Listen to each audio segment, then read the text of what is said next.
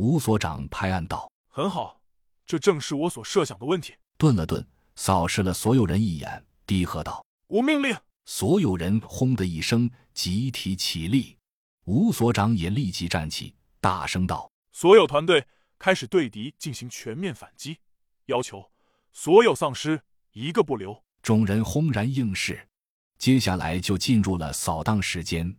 人类的炮火枪弹向着敌军大量倾泻，之前安排好的战斗轰炸机也开始对丧尸密集区集中轰炸。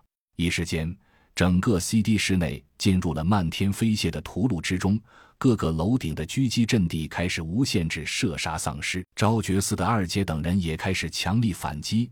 按照这个节奏，CD 市的收复指日可待。第二天下午，CD 市收复面积百分之四十五；第三天上午，CD 是收复率百分之七十二；第三天傍晚，CD 是收复率百分之九十六。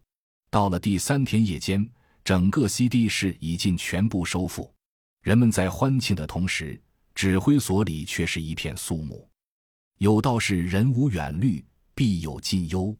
早在大团队离开 LC 进攻 CD 之时，吴所长和陈领导就考虑到了方方面面的可能。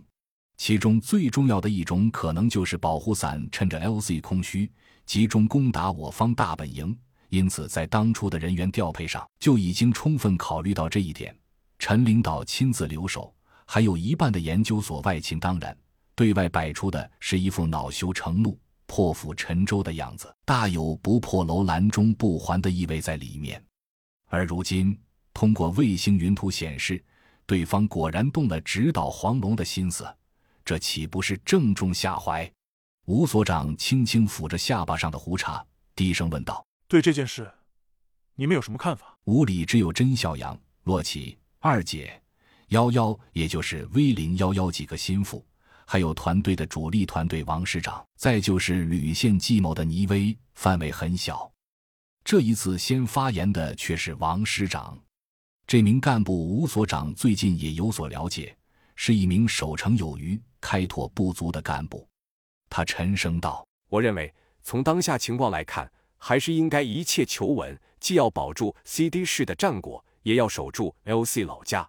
总而言之，兵来将挡，水来土掩就是了。吴所长点点头，却没有说话，而是将眼神投向了倪威，问道：“小倪，你也这么想吗？”倪威一愣，没明白为什么会指名道姓问自己。平心而论，他对师长的提议是不大赞同的，但人家毕竟是自己领导，再加上自己的确没有什么成熟的想法，所以没有贸然提议，而是点点头道：“领导。”我没有别的想法。吴所长嗯了一声，心中暗道：如果是这样的打法，直接打就是了，何必在这里多费唇舌呢？